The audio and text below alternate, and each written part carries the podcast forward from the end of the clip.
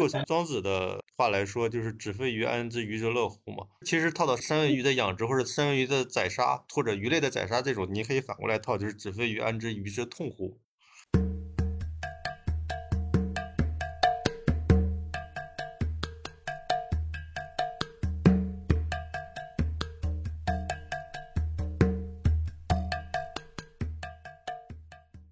Hello，大家好，欢迎来到新一期的《不可思议》，我是阿瓜，我是灿灿。这一期呢，我们很高兴又邀请到了我们的老朋友加菲，还有一播客的圆圆。欢迎加菲，欢迎圆圆。圆圆给大家打个招呼吧。嗯，大家好，我是一播客的圆圆。大家好，我是加菲。好，我们这期充满艰难的录制终于正式开始了，就不管了。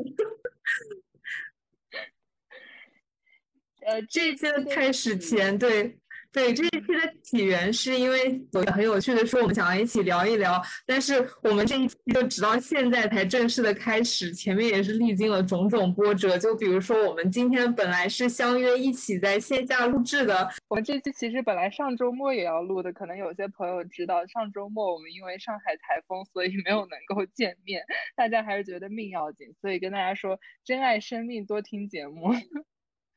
然后这期呢，我们会聊一聊，就是呃三文鱼的这本书这个话题。对，这本书呢是华东师范大学出版社的书，叫《成为三文鱼》。我后来在想，我们一要聊这本书，然后就鲍鱼，是不是因为这条三文鱼要成龙了？哇，你你这个梗让人没有办法接，你知道吗？嗯。哎，那先请圆圆来说一下自己跟这个三文鱼有关的这个故事吧。嗯，我是之前看到三文鱼读的时候，就有一种非常强烈的共鸣，就是因为我家以前也是养鱼的，当然养的不是三文鱼啊，养三文鱼我应该不在这儿了。嗯，阿关那边可以养三文鱼，阿关那边云南可以养。我在那边吃过一鱼三吃。不行吧？我们那边没有海哎。是淡水三文鱼啊，不是有一鱼三吃吗？我第一次吃三文鱼火锅就是在云南。哦，可能那个是红鳟鱼之类的。啊，对对对对对，应该是的。嗯，刚好我们说好像三文鱼确实有很多很多的分类，反正我没有搞清楚。然后呃，我家那边是养淡水鱼为主的，然后我当时就是有一个现象就难以理解，是每当吃饭的时候，我永远都找不到我爸爸，然后到鱼塘上，我发现哦，他在鱼塘上。然后他就是在喂食嘛，喂完食之后它就不走，然后就看着那边那个鱼在那边吃鱼食，然后等鱼食吃完鱼食之后，它才过来回家，然后就会跟我分享啊今天的鱼怎么怎么样，然后非常非常的开心。我当时是其实难以理解，因为鱼可能不像其他猫啊狗啊这种动物的，鱼对我来说是一个很遥远的。虽然我们家养鱼，我经常也看到鱼，我经常吃鱼，但鱼对我来说是一个很遥远的生物。它不能跟我建立一种情感联系，但是我爸呢，就是在养的过程中，因为他要去操心鱼的生长，这毕竟呃牵扯到收入嘛。然后在整个过程中，我感觉他对鱼是有一种很强烈的情感在里面的。我觉得你凡尔赛的就是婉约的说明了自己家里有一个鱼塘这件事。很穷，鱼塘现在没有了，已经已经变成田地了。好，我我想说的是，其实我觉得鱼其实不是很能跟人亲近，就是因为鱼不像，比如说你们养那个小猫和小狗一样，就可以时不时的抱抱它们，或者甚至养小鸟还可以时不时的摸摸它们。鱼就是不要跟它们有互动，就是你看看着它就好了那种感觉。所以我觉得养鱼是一件挺神奇的一个，就是方就是养宠物的方法。而且，但是这本书它其实那个，对它这本书它角度有点不太一样，它其实是以一个我觉得比较偏学术的方面去讲述了一个真的在做学术的人，而非一个养殖业的从业者。然后去近距离的通过各种方式，就包括直接参与到这个养殖的活动中，或者是去看其他在办公室的相关养殖行行业的工作人员他的工作，还有去看一些文献啊，参加一些峰会，去了解就人和这个三文鱼这个群体吧这个差别。就它里面也有提到说，就灿烂你刚才说的那个问题，人和小猫小狗之间啊，这种单单体对单体的一个情感性的。依赖吧，或者说有一些呃，会有一些交流，但是他说的这个人人和三文鱼反而更像是一个群体和另外一个群体之间的交流。但是这个方面的话，他其实讲的还是比较的专业和学术，并且用到类似于像民族志啊、驯化啊这一类的词语。我自己第一遍看的话，其实读起来还是会比较吃力。所以之后的话，可能我看圆圆这边就是也准备很多干货，也可以就分享一下大家对于这个事情的理解嘛。嗯。我们随意聊，对，要不你直接来补充一下，说这本书到底先讲了些啥，然后我们可以再延伸开来聊一聊，就可以先有一个大概的背景知识这样子。对呀，好呀。那其实这本书的作者他就是去通过采访那个挪威的一个三文鱼的养殖场，来去呈现就是人跟三文鱼之间的互动到底是怎么产生的。因为刚刚就像阿瓜说的，就是说三文鱼它。鱼类它是一种冷血动物嘛，它不像那种宠物，猫狗一样会跟我们一种直接的互动，而它常常是出现在我们的视线之外的，就它在水底下面，就我们经常会看不到。对，然后对，在这个过程中，我觉得很有意思的一个点就是在于那个驯养，呃，内文是驯化，就是我们在整个养殖的过程中，人类为了就是获得获取食物或者为了经济发展。去养殖三文鱼，按道理说是人在驯化三文鱼，但是很有意思，三文鱼同时反过来也会去驯化人。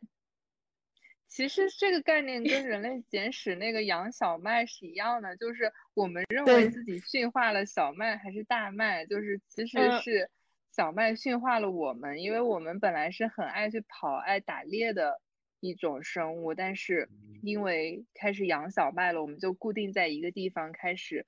就是春耕秋收啊这样子的生活，一种相互的过程。但是这个我觉得还是有一点区别的，就是小麦毕竟是人类，它最终变成了一个人类日常食用的一个主食，但是三文鱼不是，它更多的是一个呃，还算是。食物里面比较偏高端一点的吧，对，就是就是它还没有到就是反驯化的这样一个一个一个程度。哦，哎，那所以所以就是就是圆圆说的那个三文鱼对人的驯化是什么方面？就是呃，怎么说呢？呃，就像我刚开头举的例子，我爸跟鱼的关系一样，就是在整个三文鱼的养殖场上，呃。我们鱼农可应该这么称呼，鱼农他要围绕三文鱼进行一系列的动作，他很多习惯都是也是围绕着三文鱼的一些习惯去产生的。其实我觉得这个过程其实也是一种被三文鱼驯化的一个过程，就相互改变。对，对，因为驯化是双向互动的嘛。嗯，但但我还是不太赞成这个说法，我觉得还是，嗯，三文鱼三文鱼还没有到驯化人的这样一个程度。嗯，就它还是毕竟是一个小众的食食物。哎，那鱼作为那个视线之外的生物，它有情感吗？对，这也是这本书里有一部分的探讨的一个内容，就是说，呃，三文鱼这种生物，它到底能不能被纳入一种呃道德讨论的一个空间？但是呃，包括是讨论是什么意思？对，因为比如说我们虐杀动物，这是种不道德的。就虐杀猫狗，这是不道德的行为，这个是可能大家都公认的。嗯，那那呃，三文鱼的一种呃，就可以说宰杀也好，他要不要考虑他的一个情感？就是我们要不要去考虑三文鱼有没有痛觉？三文鱼会不会遭受虐杀？包括呃呃，生物学家说有，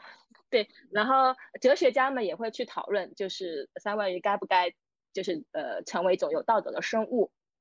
很多，就主要这个讨论其实牵到后面，就是说很多呃动物福利法，就是他们大部分国家都是不包括一个鱼类的，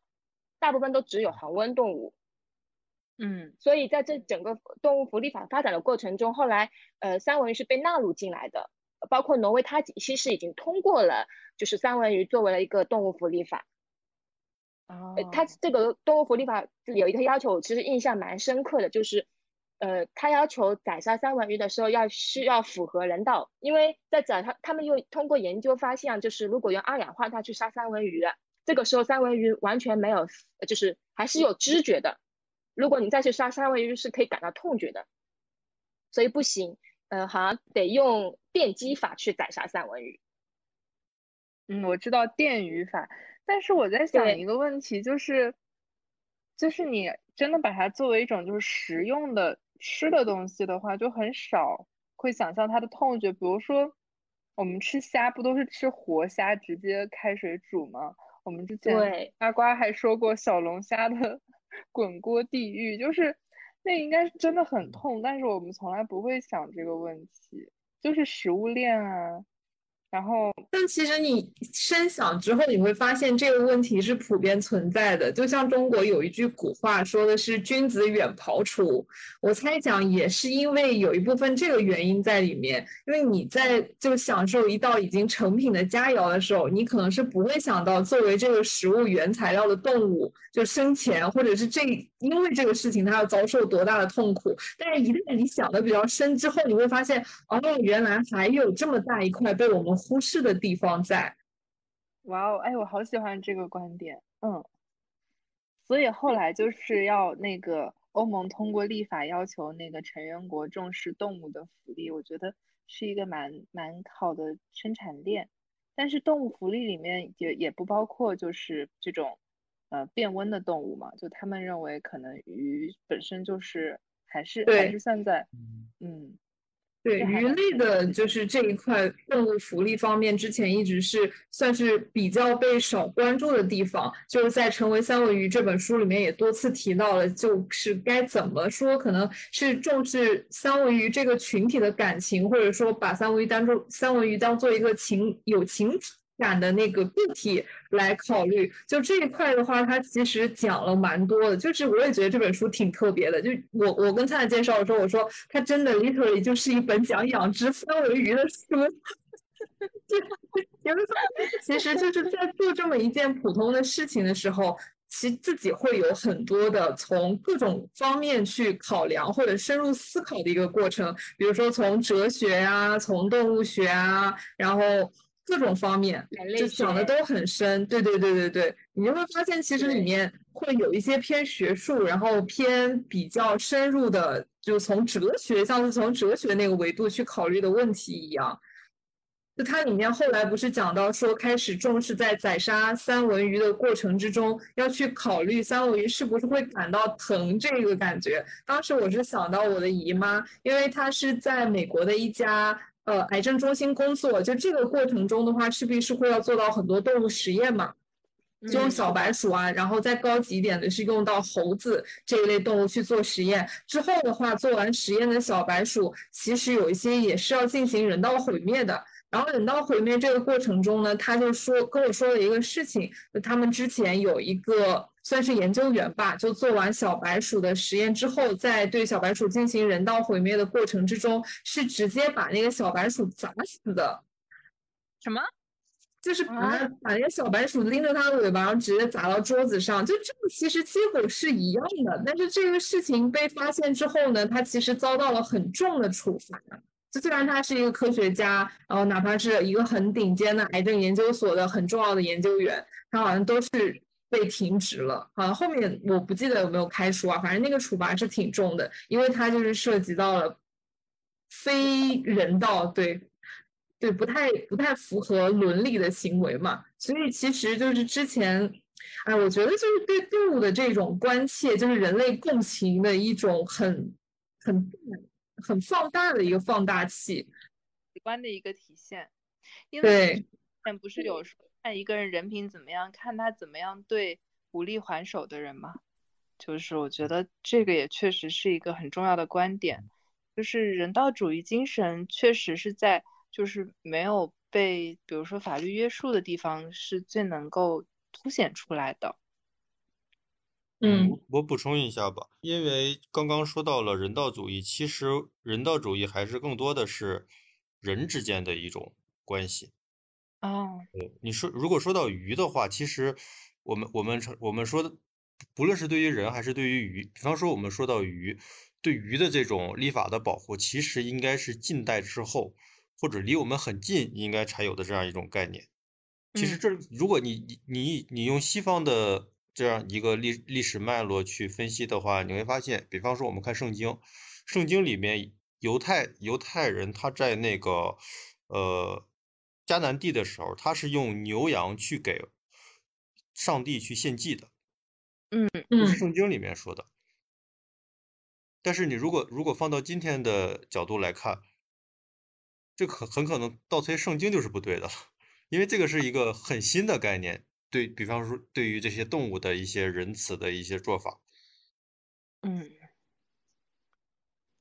所以呃，对三文鱼的死亡照嗯。料这点，圆圆嗯。是说的就是这个就电击的这个方式吗？它还有很多，比如说，呃，如因为养殖的过程中肯定还有很多鱼的死亡，他们要把那个鱼给死鱼给捞起来，等等等等，非常的多的一些呃行为。然后在这过程中，当然，呃，养殖三文鱼肯定是为了一个经济的发展，这个是呃无可厚非，大家可以认可以认同的，因为它三文鱼确实是有很强大的经济价值，因为那个三文鱼的价格大家都可以 了解，从那个价格可以了解到。但是嗯在整个养殖的过程中，你会发现，呃，三为了让，因为三文鱼也会生病，它还有其他物种之间的一个纠缠，为了防止这些，为了监控这些人养作为养殖的人，他都会去进行一些干预。就其实圆圆讲完这个点，这本书里面还有一个点是蛮有意思的，就是他说对于三文鱼的这种关切，一个是将它们作为一种经济物种，就是如果只以把它们售卖出去，然后是达到就达到它的经济收益这一个目的来看的话，就是他后面举到的例子，就是如果一个鹿的，好像是以鹿举的例子吧，就鹿肉最好吃的时候，就是在它毫无知觉被杀死的时候，就是他用这个例 例子来举明，对，就是说，呃，动物呢，其实它还是。就是证明它有情感的需求，所以三文鱼养殖业特别有意思。他们定期会有那种峰会，就邀请世界各地的三三文鱼养殖业的从业人员过来一起看，大家看看在养殖三文鱼这个过程中，还有哪一些可能三文鱼的情感，或者是被撞掉的地方还不完善的，我们一起讲出来，然后做一个议题，然后分小组讨论，然后说我们未来可以往哪些方面更加的改善，就让三文鱼感觉更好。这样的话，它心情好了，可能它做出来的肉质就更好，品质更高，就大概这么一个意思。哇哦，哎，我觉得这个小众行业被你说的好有趣，你知道吗？然后我还想到就是，那我们会不会其实是，就比如说，其实也是为了养给什么东西吃的，然后，然后，但是那个更高的那个生物，就为了让我们的肉质更好吃，让我们有很多情感，还有社交啊什么的，然后让我们变得很开心，最后我们都会 end up 被他们吃掉，我觉得好神奇这个想法。那个科幻小说可以安排一下。科幻这个也可以安排一下。这个是不是就是酒神精神？就是就是我们的存在只是为了上帝喝一杯酒。你这是上升到了一个更高端的维度了。因因为你如果从庄庄子的庄子的话来说，就是“子非鱼，安知鱼之乐乎”嘛。其 其其实其实其实套到三文三文鱼的养殖或者三文鱼的宰杀或者鱼类的宰杀这种，你可以反过来套，就是“子非鱼，安知鱼之痛乎”，其实也是嗯可以套的嘛。对对，就是我就觉得，我读的时候觉得也蛮有意思的。这个点就是在于，我们一方面就是要尊重动物，但是又会又会我们又会把动物作为一种食物。我觉得这个里面应该是有一种非常大的一个种张力在的。嗯因为我之前看到一个网络上的段子，他会说他会把这个东西延伸到植物上，就是说，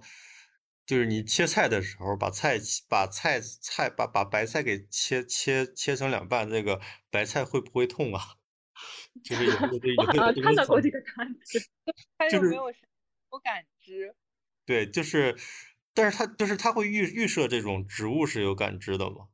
但是就是还是刚刚庄子的那个，就是我们有些时候没有办法去感知它的感知。啊，对，就是很多东西最后是最终是是一个人类的一个想象。嗯，就是它它是一个不可知论，有些时候会变成这样。嗯就我们只能知道自己的痛，或者或者是或者是，比方说我会我不我不会知道灿灿的痛，嗯，对吧？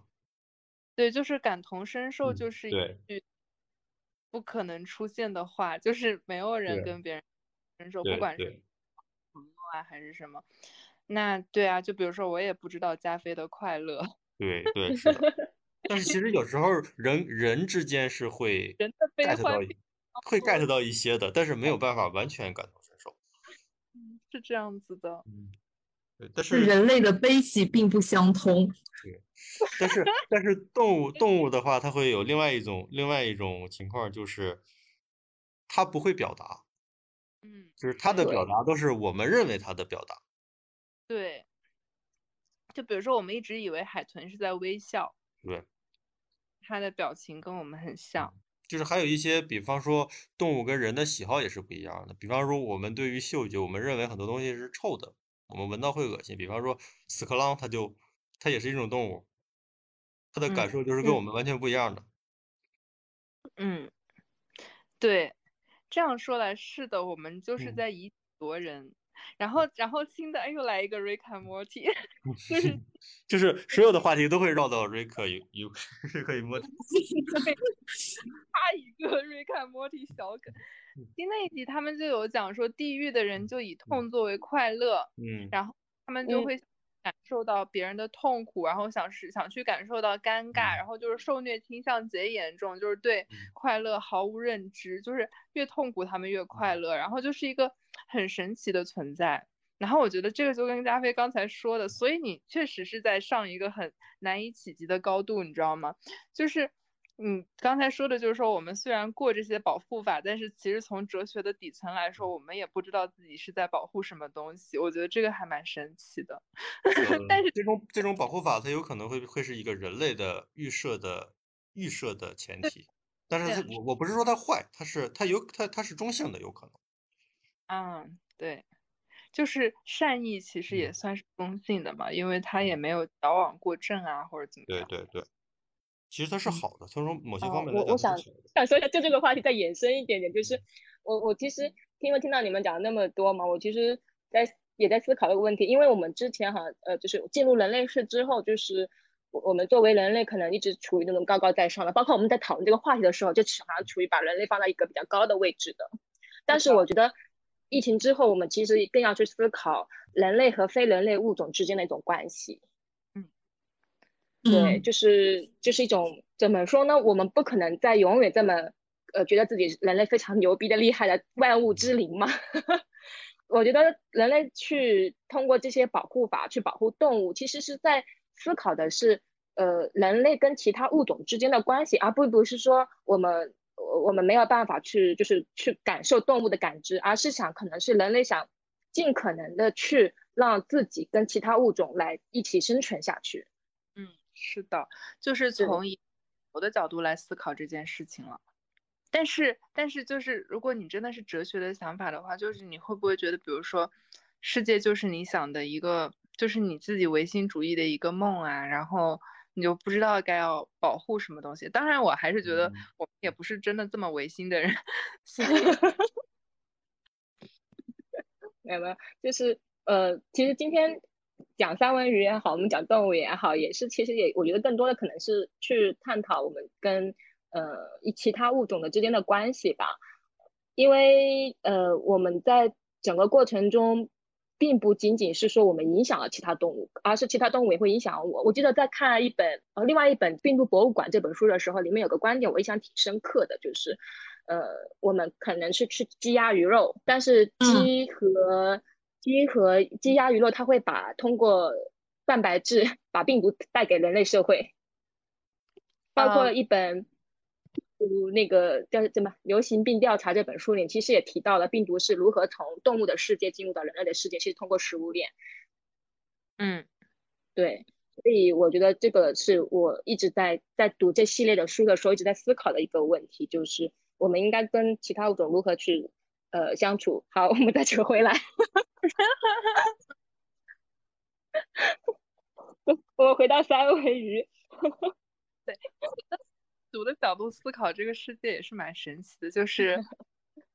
就是就是类似于就是是就是人类共同体这个概念，所有东西都是一个循环。就是你觉得世界跟你可能没有什么关系的时候，会发现它时时刻刻都在影响着。嗯，对的。到你的三文鱼。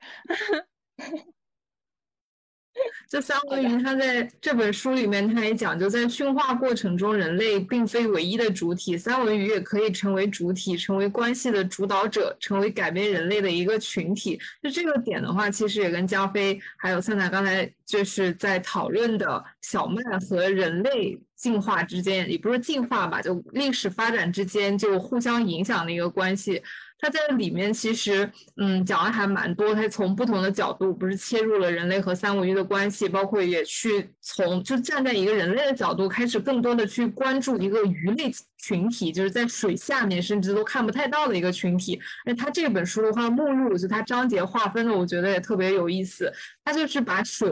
呃，当做一个界面吧，相当于是一层隔离人类，然后还有三文鱼之间的一个，也不算是隔膜的隔膜，然后。它分的章节大概是像什么成为饥饿的关于三文鱼场所的介绍，然后成为生物群食欲数字和控制管理。你就听这个章节就觉得真的超学术。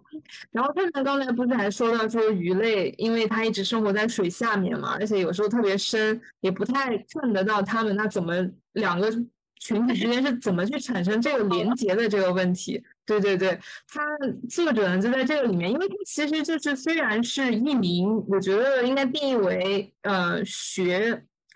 呃科学家吧，但是他其实非常的具有实践性，他在那个三文鱼养殖场。那边观察的时候，就会看到比较有经验的三文鱼养殖者，他们会定期就直接拿着饲料到那个水面上去撒饲料，然后通过三文鱼翻水出来吃食的那个速度，然后包括它们出来的那个密度来判断这个三文鱼群体目前的一个生活的状况，包括它们的健康啊，还有一个各各方面情绪的状态，这些它都能有一个大概概的估计。然后此外呢，他们其实也会借助借助一些现代的工具。去就类似于水下摄像机啊这样子去对三文鱼做一个统计，就会对对对。那我觉得还是蛮神奇的耶。对，它其实就是学术加思考双重结合，所以念起来的话，其实还是有点。它应该是学术加田野调查。对对对对对。或者不叫田野，这叫知行合一。鱼塘鱼塘调查还叫什么？鱼塘调查 不是在田，不是在田野的调查，但是是这个意思。对对对对，反正是实证出真知那种感觉。是的，嗯，在这本书里面，其实有一个点，我觉得还是让我蛮感触的，就是他是说，这些最好的鱼才有可能最终成为食物。嗯，就是它最，它这个鱼塘，这个鱼塘里面最优秀的鱼，它的结局反而是。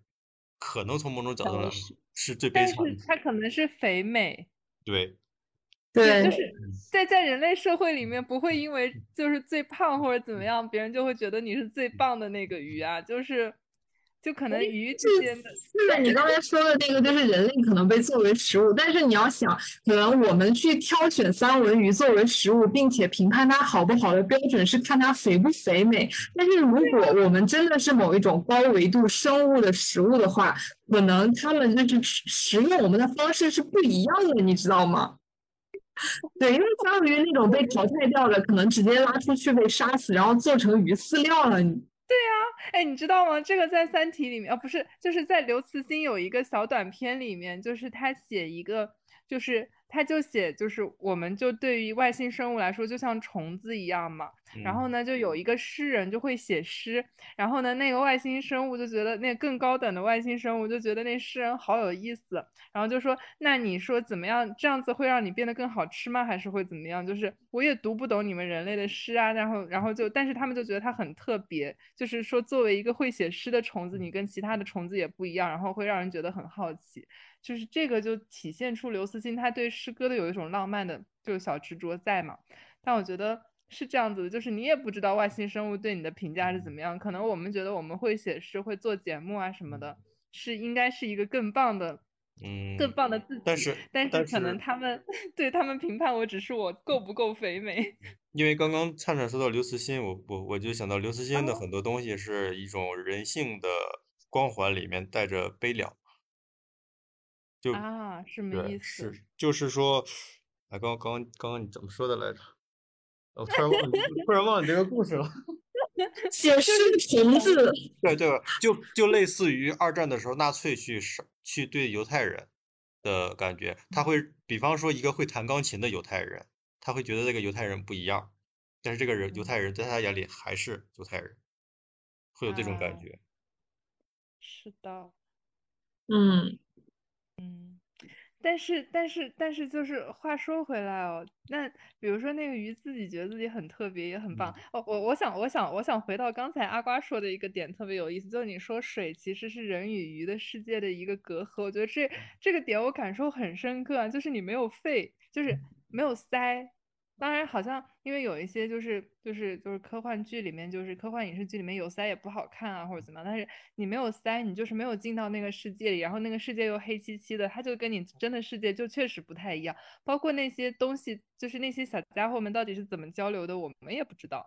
所以我觉得 这是一个很神奇的想法，就是这个世界，就即使是在我们的这个维度里面，它都还分海和陆两种，甚至还有空。但是空可能现在对我们来说，距离并没有那么的远，就是空在鸟类什么有生可以看到？对对呀，我最近因为因为阿瓜养了猫嘛，然后那个圆圆是养了狗。我之前 我之前想养一只小鹦鹉，然后我就觉得就是就就看着觉得很好玩，然后然后也可以时不时跟它有点互动。对，养鱼的话，真的就只能看着，就只能用自己的目观光去赏性。的观赏性的是的宠物，对啊，是的，它不能给你表情，不能给你一种互动。不能录鱼。对，哇，但是说不定我们没有没有觉得跟鱼能够产生互动，是因为我们没养，就说不定真的养的人，就养的比较久、比较精的人，他能够跟鱼产产生互动的，我们还没摸到门道而已。哦，但是但是我们刚才说的互动都是肌肤之亲啊。你可以去捞它玩，说不定它愿意浮上来给你摸。我，笑死我了！我觉得还好我们没有养鱼，真的是。呃，说到说到养鱼这个话题，其实我小的时候，我们家那边土就是有一段时间是养鱼热，就是我我们家邻居每每一个邻居，包括我们家都养鱼，嗯，为什么？就不知道我也就养过。就是可能是当时的一个一个小小的一个片区的一个是一个流行的东西就。是比如说那个地方的宠物店突然开始卖那种小鸭子了嘛，然哎后大家就去买那对个小鸭子养，然后突然卖鱼了，大家就去养鱼啊。但是我家但是一个里还有好多那种就是那种瓷器的鱼缸，你知道吗？然后就那种大但是鱼缸我我们当时我们当时那个就出现了一个很悲惨的事情，就是我印象嗯中没有一条鱼是最终寿终正寝的。鱼的生寿命是不是还挺？它很难养，对，因就很难养，为养鱼所有的鱼都是都是最后都养死了。一个是水温，嗯水中的氧气，还有氨氨氨氮的一个含量，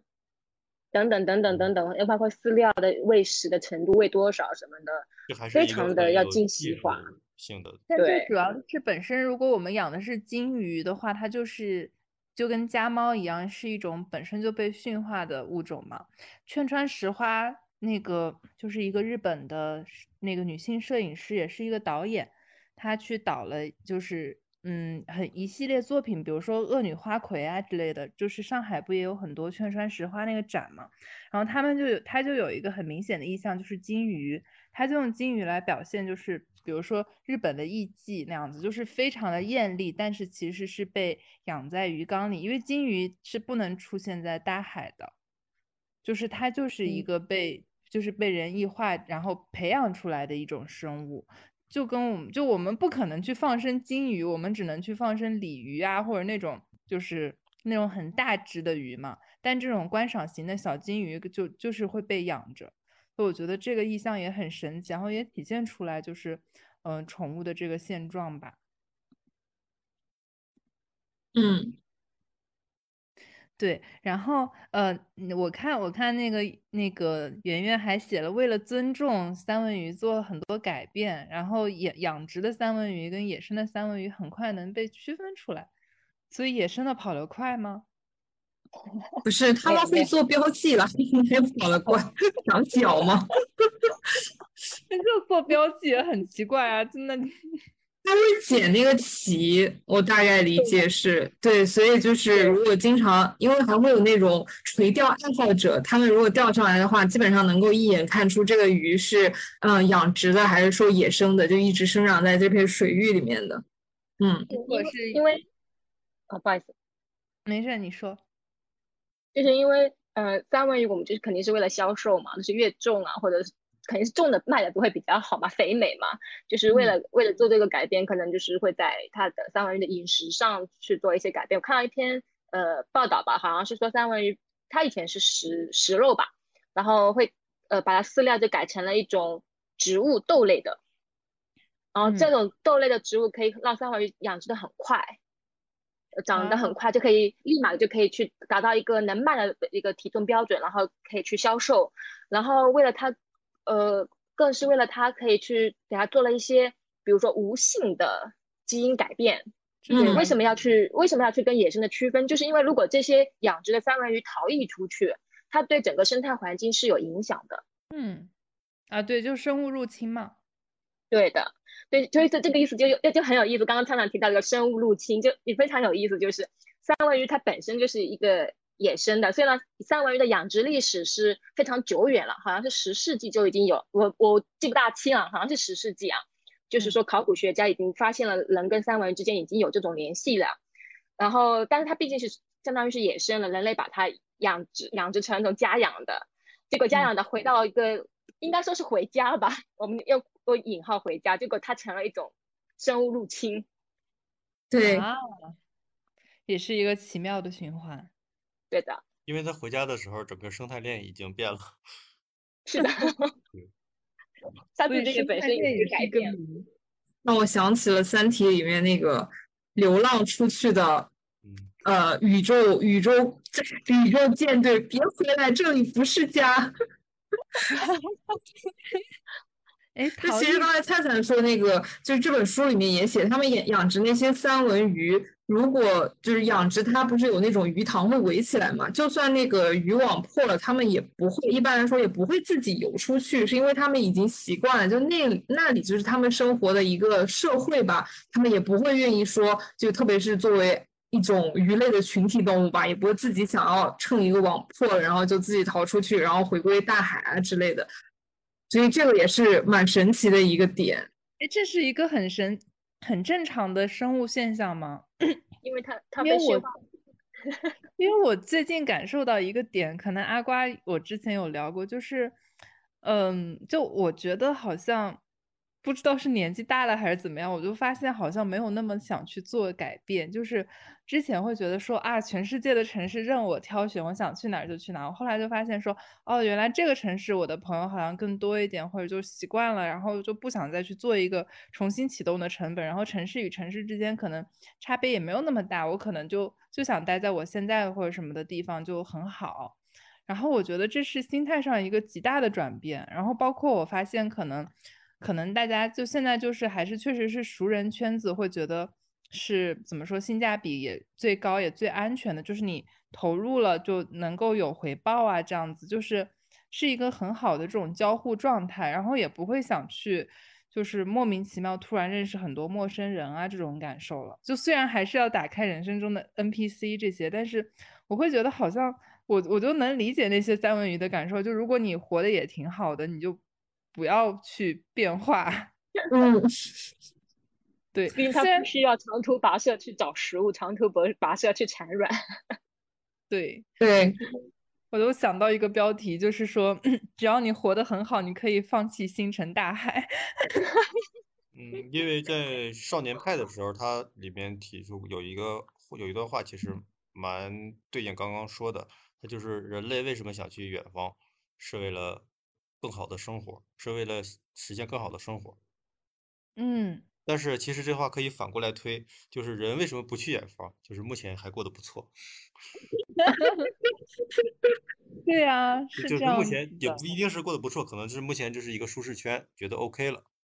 嗯，有可能这句话好有哲理。因为因为比方说我们想到中国历史上的闯关东，对吧？还有下南洋，人都是对，为什么要去闯关嗯东下南洋呢？是因为这个地方过不下去了，他们他们才要嗯在一个另另外一个地方寻找寻找活路。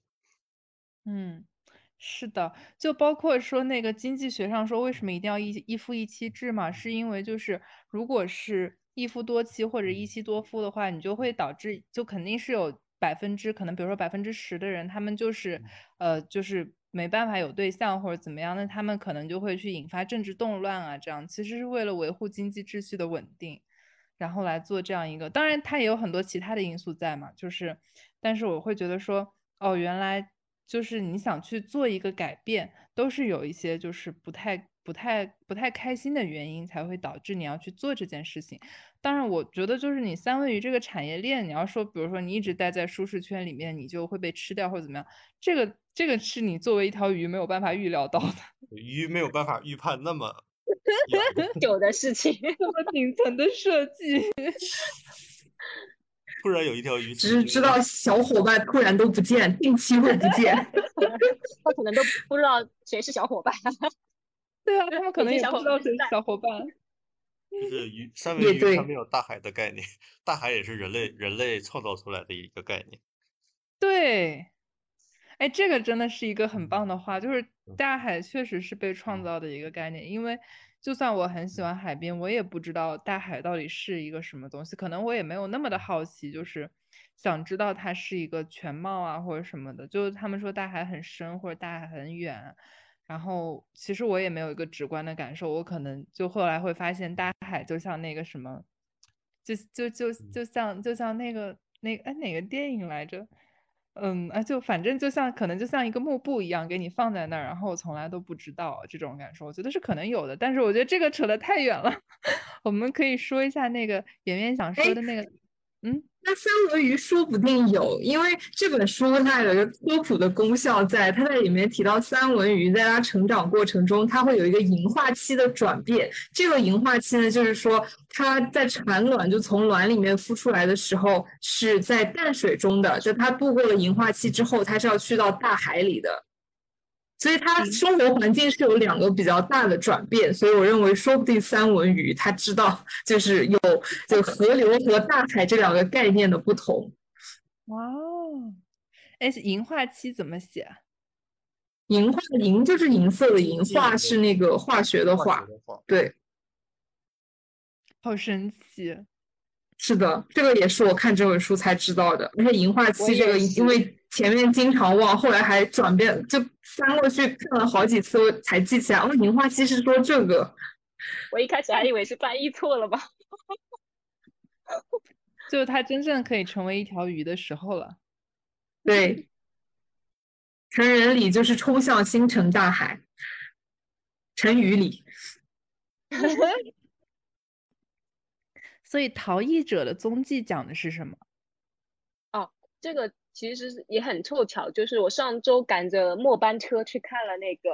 呃双年展，上海的双年展，然后里面正好有一个作品是讲那个养殖场里的三文鱼的故事的，它那个作品的名字就叫做一个逃逸者的踪迹，然后它其实主要讲的还是说人类在养殖三文鱼的过程中，就是为了让呃三文鱼卖得更好，它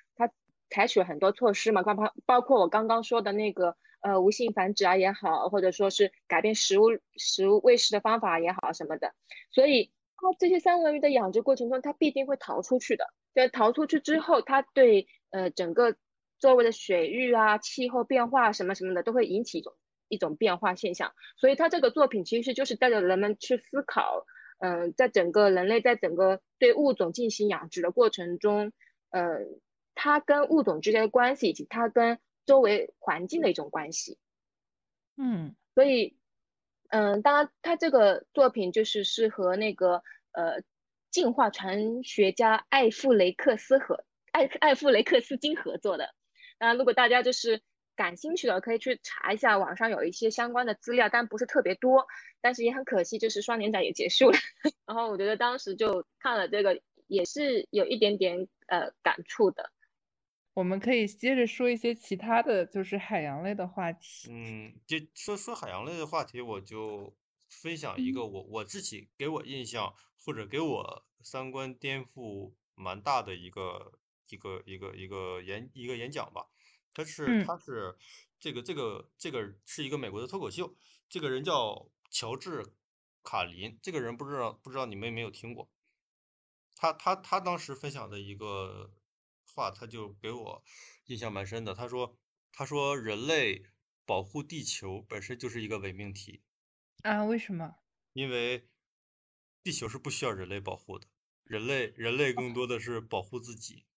他他他举例，他说地球经历过什么？地球已经四十六亿年了，它经历过太阳黑斑，经历过陨石大爆炸，经历过恐龙灭绝，经历过等等等等这些事情，地球还完还还是还是完好无损的。就是我嗯们今天所说的人类的保护，人类人类的所有的对环境的污染，其实什么？其实这些东西对对于大海、对于海洋的污染，对于比如说塑料，对于土壤的污染，这些东西其实都是人类的自己的一厢情愿。其实这些，他说他说塑料根本对地球造无造成不了污染，因为塑料就是来自于地球，它只是换了一种形式回到了地球。最终最他说最终最终人类所有的这些东西导致的结果就是人类自己 over 了，就是地对我地球什么事情都没有，最人类人人类灭亡之后，地球只是跟人类之前留下那些塑料什么重新又结合，变成了一个新的形态的星球。啊，是的，好神奇！我第一次听这个观念，我觉得还挺给我印象。蛮深的一个一个分享。是的，就是其实我们是为了嗯保护自己对，的生所有的这环。些东西都是为了保护保护自保护人类自己不被灭绝。就人类是很渺小的，嗯嗯，但这样说来的话，好像就更有保护地球的这个决心了，因为其实是保护每个人都还是自我驱动嘛，就是保护自对，己我还是觉得人人更多还是趋利的嘛。比方说刚刚聊的三文鱼，我觉得也是一样的。嗯其实三文鱼为什么养三文鱼？因为是为了为了满足人的味觉，为了给嗯人人提供美食。比比方说，我们说立立法保护三文鱼的这些，不要让它很疼痛这些东西，只不过是人人类趋利的这个事情又往回去拉了一点点而已。嗯，最终最终还是人类的一个趋利的一个行为。是的，因为刚才也说了，就不害怕、不痛苦的三文鱼死去的时候，它的肉才最肥美。所以就让让他们不害怕。刚刚嘉不然这个话题怎么变成了这样？这 个好对没有，刚刚加菲讲的那个演讲，我就想起了一个 BBC 的一个宣传片，还类似的，它就是讲到就是如果这个地球没有人类会怎么样，他就就做了一个模拟的演化，包括地铁呃如果没有电会怎么样，然后一切演化完之后，他会告诉你，就是说其实地球没有人类，它还是能够自我修复，但是人类是不对能没有地球的。对，嗯，我觉得可能连修复都算不上。不知不觉我们已经得到了就是这个录音软件的提示夜已深了，不知不啊觉已经录到了十二点。明天还要上班的打工人，好，嗯谢谢大家收听我们这一期的不可思议。然后呢，如果大家想加入听友群找我们玩儿的话，可以微博搜索“不可思议 Bookish 播客”，然后可以在里面找到加入群的方式来找我们玩儿哦。然后也谢谢我们这期参与我们节目录制的易播客的圆圆，也是我们老朋友，就之前的艺名叫叶子，然后还有我们的老朋友加菲，然后还有我们要休息了的阿瓜，哦，谢谢大家。谢谢大家，下期再见。